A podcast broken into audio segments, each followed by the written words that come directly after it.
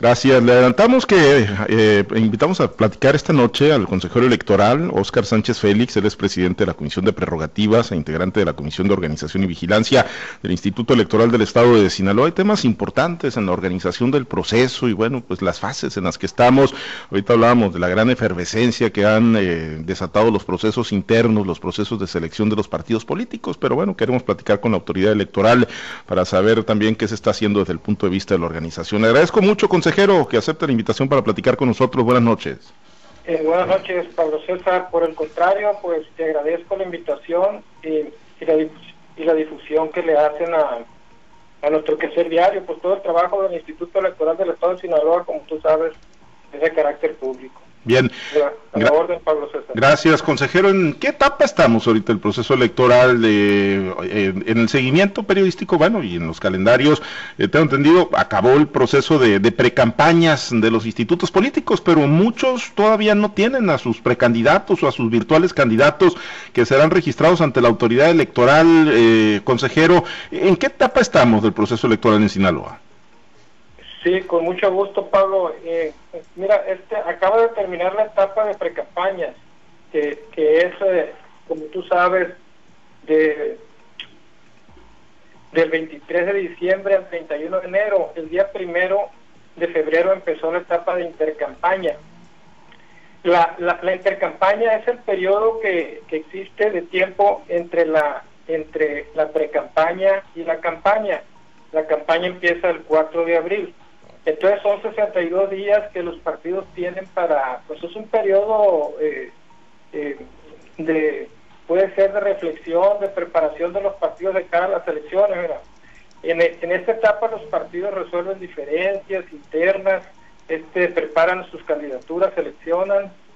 Eh, en esta etapa también el INE revisa la fiscalización de las precampañas y, y de los apoyos ciudadanos, de los, de los de los aspirantes a candidatos independientes. También en esta etapa se registran los, los candidatos, los partidos registran a sus candidatos y los, y los independientes también se registran. Eh, los registros son del, del 12 de marzo al 26 de marzo. En este proceso también pues los servidores públicos que han decidido participar por algún algún cargo de elección popular se tienen que retirar también de eh, separarse de sus cargos. Para eso tienen hasta el 7 de marzo. Ahora, eh, consejero, y por ejemplo, digo, eh, el caso de Morena, el PRI desahogó y entregó sus constancias a los virtuales candidatos el pasado domingo.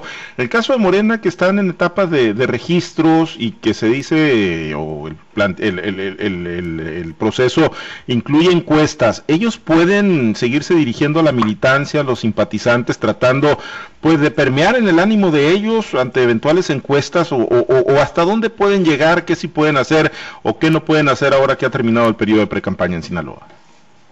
Mira, en esta etapa, bueno, la, la, precampaña se puede decir que no es, eh, no, es, eh, no es obligatoria. Es una etapa, se puede decir, interna de los partidos. Obviamente nos tienen que notificar de, de sus decisiones, de sus precandidatos. Este, pero hay, hay, hay partidos incluso que no llevan a cabo la precampaña, lo utilizan en otros, en otros aspectos. Eh, ya en la intercampaña, este eh, lo único que no se puede hacer es pedir el voto. O sea, pueden informar los partidos sobre lo que están haciendo, sobre sobre este a quienes van a registrar, este los trámites que están haciendo la eh, este juntando su documentación, este quiénes se van a separar del cargo, pero este eh, no pueden no no pueden pedir el voto a la ciudadanía. Eso es lo que está prohibido. Eso, este, tienen ciertas ciertas ciertas libertades, ¿no? Como el día de los registros, que pueden ir a, al órgano al órgano electoral, pueden ir a, al evento de registro y muchas veces pueden hacer una marcha del partido al, al órgano o del órgano al partido, pero nada más. Pero esto sería por, por el evento de registro nada más. Que los registros por nosotros, obviamente la recomendación es que es que no no haya aglomeraciones de gente. Este, los requisitos que pedimos nosotros pues son son documentos, son documentos, son este la declaración de aceptación de la candidatura, la copia elegible del acta de nacimiento, copia de credencial para votar. O sea, pedimos puros documentos. Nosotros, cuestiones de, de mítines, marchas, eso pues no lo pide el órgano electoral. Ahora, consejero, ¿quién se va a responsabilizar ¿no? de, hacer cumplir y valer los protocolos de, salud? Ustedes pues decían, eh, cuando vengan los registros ante la autoridad electoral, pues tendrán que, controlar el acceso, ¿no? Eh, pero, pero vimos en muchos eventos de, de precampaña eh, de los procesos internos recientemente desahogados que si algo brilló por su ausencia fue la sana distancia y fue el cumplimiento de los protocolos de salud. ¿A quién le corresponde? ¿Es a la autoridad civil? La autoridad, a los diferentes niveles de gobierno, a la COFEPRIS o a la protección civil, o, es a la autoridad electoral? ¿Quién, se hace responsable de esto, consejero? ha habido, ha habido bueno, cada, cada órgano tiene sus competencias. Obviamente trabajamos en, en coordinación con la Secretaría de Salud y también en, pues es una es una elección concurrente con el INE. Todos tenemos cierta, ciertas atribuciones, ciertas competencias. Obviamente este se trata de sumar esfuerzos eh, para evitar en la, en la mayor medida la propagación de contagios durante el proceso electoral. Estos esfuerzos pues deben ser, como te digo, en equipo, este, incluyendo partidos políticos, candidatas y candidatos, tanto de los partidos como independientes, autoridades de salud y protección civil. Obviamente, este, nosotros, por ejemplo, eh, no tenemos competencia en materia de salud. Eso pues obviamente le pertenece a, la Secretaría de Salud hemos tenido pláticas y, este con, el secretario de, de, Salud, con Efren Encinas, y también este pues eh, estamos haciendo convenios. Pero ¿qué podemos hacer nosotros y qué no podemos hacer? Nosotros no podemos sancionar, por ejemplo, a un partido porque tenga una reunión, este, un meeting, este, porque este, nosotros tenemos competencia, obviamente, de la puerta de, de los institutos hacia adentro si, ese, si es una aglomeración, un evento en la calle, obviamente ahí le corresponde ya a otras autoridades. Sin embargo, nosotros pues, eh, exhortamos a, a, los partidos políticos a, a, cuidar ese aspecto. Nosotros no podemos sancionar, pero sí podemos sugerir. Este, eh, como te digo, eh, lo, lo, que, lo que sí podemos hacer son recomendaciones y podemos hacer convenios con la con las autoridades. Pero crear leyes que prohíban o limiten a los partidos en la propia ley este, eh, eh, pues tienen ahí sus derechos y obligaciones y uno de sus derechos pues precisamente reunirse, va. Entonces se apela a la conciencia de, las personas, o sea, como personas, este, no como institutos, sino pues, los, los, los exhortamos a que nos cuidemos todos y cuidemos a nuestra gente. Que lamentablemente no, no mostraron mucho nivel de conciencia, por lo menos hasta esta etapa, los partidos políticos y los, y los eh, propios eh, prospectos o precandidatos, consejero. Sí, nosotros eh, este, pues, exhortamos a los partidos y a los candidatos a que, a que sigan las medidas sanitarias y los protocolos que nosotros tenemos junto con la Secretaría de Salud. Este, a la población tampoco se le puede prohibir que, que asista a esos mítines, pero sí podemos exhortarlos y decirles porque que hay que cuidar la sana distancia, pues está comprobado que, que este eh, la, la pandemia sigue creciendo. Entonces, ¿qué hay que hacer? Pues hay que extremar las, medidas de precaución. Nosotros no podemos no, no podemos suspender las etapas de un proceso electoral porque son etapas constitucionales. Nosotros tenemos que acatar esas esas esas medidas de la, de la, de la misma constitución, pero pues por todos los medios tratar de cuidar precisamente este combinar los dos los dos derechos que tiene la gente los derechos políticos y los derechos de la salud. No podemos cancelar ninguno de los dos derechos. Tienen que convivir eh, pues, y tratar de hacerlo de la mejor manera, de la manera más sana. En lo que a ustedes les compete, consejero, y como dice usted, de, la, de las puertas hacia adentro del Instituto Electoral o de los consejos municipales, distritales, ustedes ya tienen bien afinados los protocolos que, se deben de seguir. Sí, nosotros ya tenemos eh, este, los protocolos, estamos trabajando de la mano con las autoridades de, de salud. En el, dentro del instituto pues tenemos este, medidas sanitarias, este, gel antibacterial, este, pues tomamos la temperatura a, todo, a toda persona que llega al instituto, que el uso de, de cubrebocas pues es obligatorio, incluso deben ser cubrebocas, pues no, no cualquier cubrebocas, porque pues, este eh, incluso ha habido ha habido instrucciones de la Secretaría, Secretaría de Salud hasta que se use doble cubrebocas qué? Porque, y la sana distancia ya no es de metro y medio, ya, ya cada vez este, se cambian pues los protocolos. Entonces, la cuestión es que hay que irnos actualizando, hay que, hay que, pues tenemos que trabajar, tenemos que cumplir con un mandato constitucional, pero pues también queremos, queremos que nos cuidemos todos y que no, pues que se contagie el menor número de gente posible, sería nuestro deseo. ¿Confían, consejero, que sea una elección participativa, que la ciudadanía vaya a las urnas más allá de la, de la pandemia? Digo, ojalá que para, para esa fecha pues ya muchos estén vacunados y, no tengan ese riesgo del COVID-19, pero confían en, que hoy que se supone no van a ser tan presenciales las campañas, que los candidatos no van a estar en contacto físico con sus seguidores, sino mucho será a través de las redes sociales, de los medios de comunicación, de las alternativas digitales. ¿Confían en que sea una elección participativa? Sí, tenemos tenemos confianza en que la gente participe porque eh, ya vimos, este nos sirvió como laboratorio las elecciones de, Hidalgo y Coahuila, que fueron ahora en el, año pasado. Entonces allí hubo muy buena participación, una participación semejante a, a, a, los procesos donde no había pandemia. Entonces la gente la gente sigue participando, este, esperemos que la gente participe, pero pues eso no quiere decir que, participemos irresponsablemente, hay que hay que asumir nuestra responsabilidad, este, tomar las medidas necesarias. Nosotros, pues aquí del instituto les, les mandamos un exhorto que es lo que podemos hacer y, este, comprometer a nosotros también a cuidar a nuestra gente, cuidar a, a la gente que acuda a nuestras oficinas y este pues brindarles todo, todas las medidas sanitarias posibles de acuerdo a nuestro protocolo.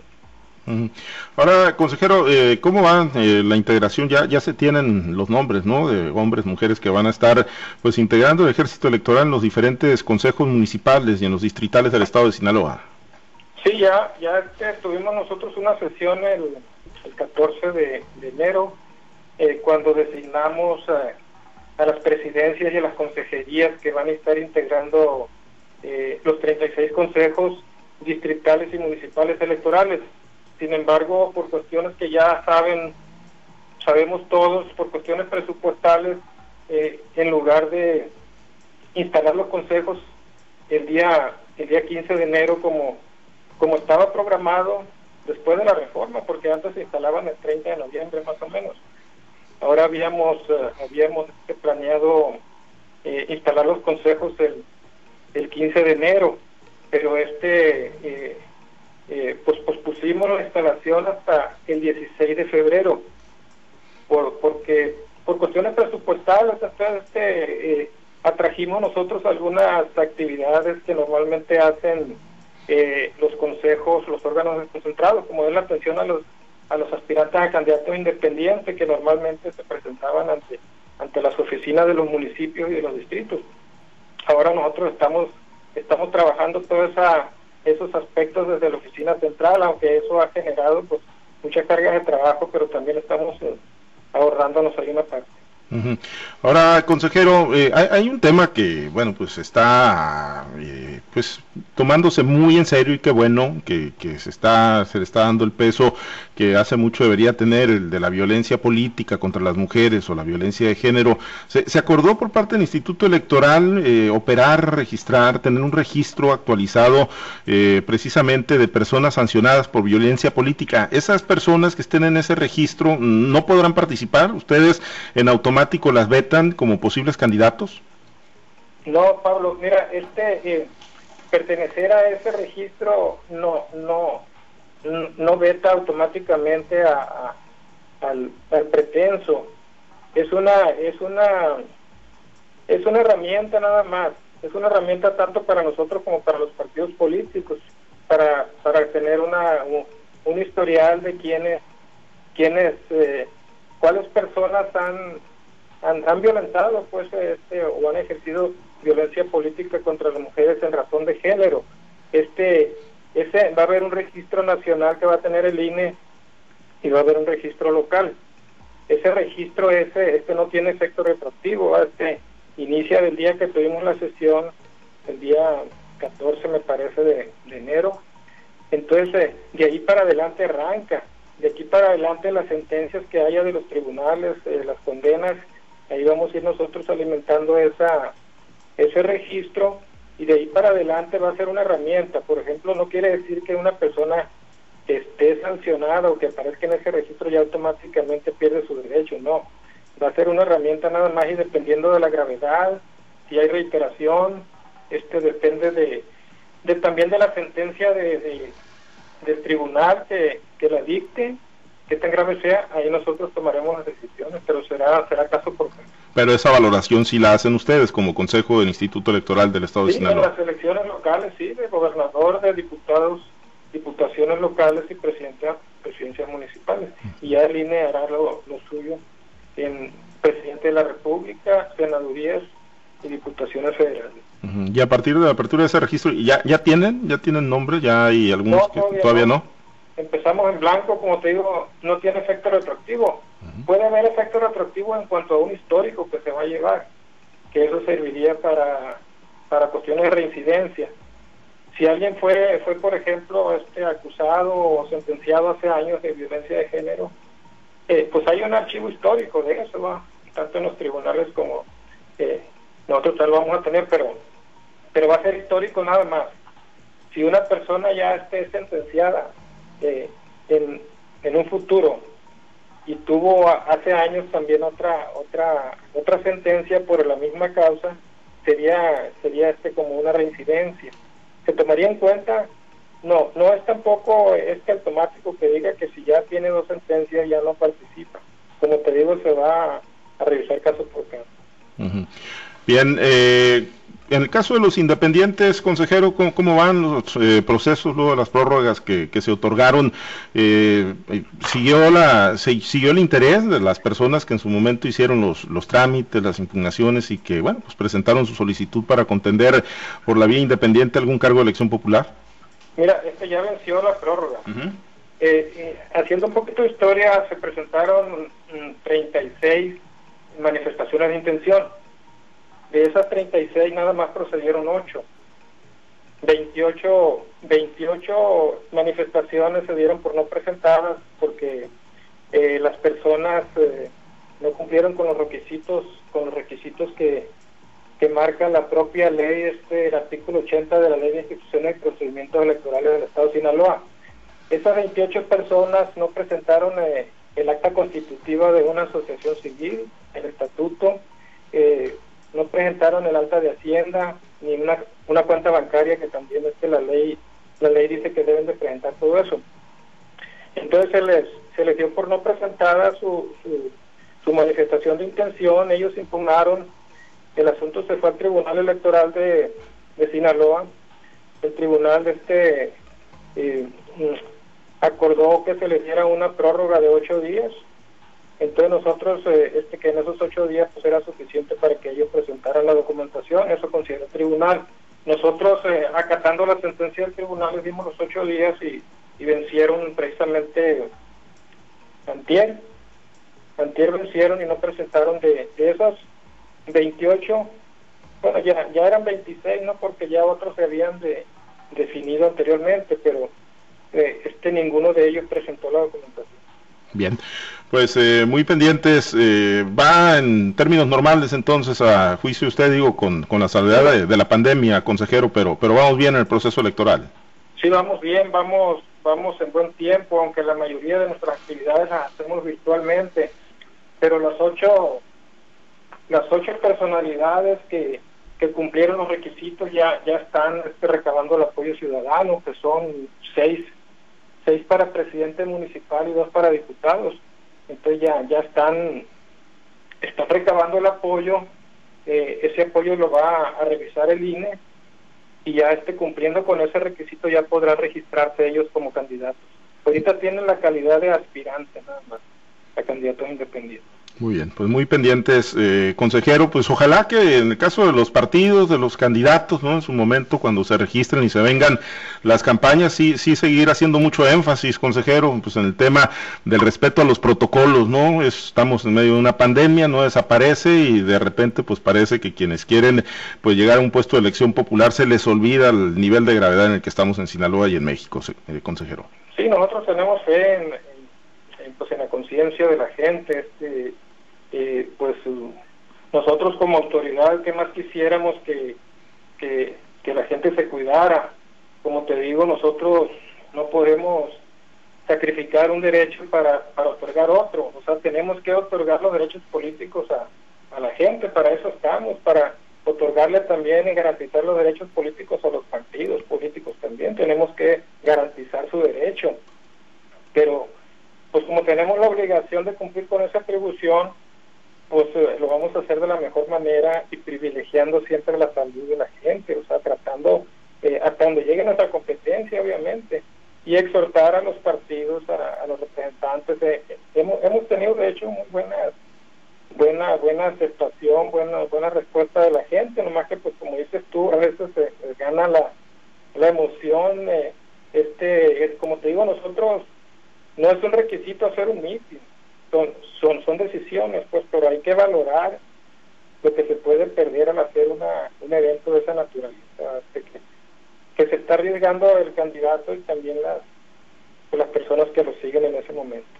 Muy bien. Consejero, pues le aprecio mucho que haya aceptado platicar con nosotros esta noche aquí en Altavoz. Gracias. Por lo contrario, Pablo, siempre muy grato este participar e informar al auditorio sobre las atribuciones del instituto y las actividades que estamos realizando día a día, que como te digo son públicas para nosotros, pues es, una obligación y un placer informarte, informar a la gente de todo lo que estamos haciendo, que todo, todo lo que hacemos es con apego a la legalidad.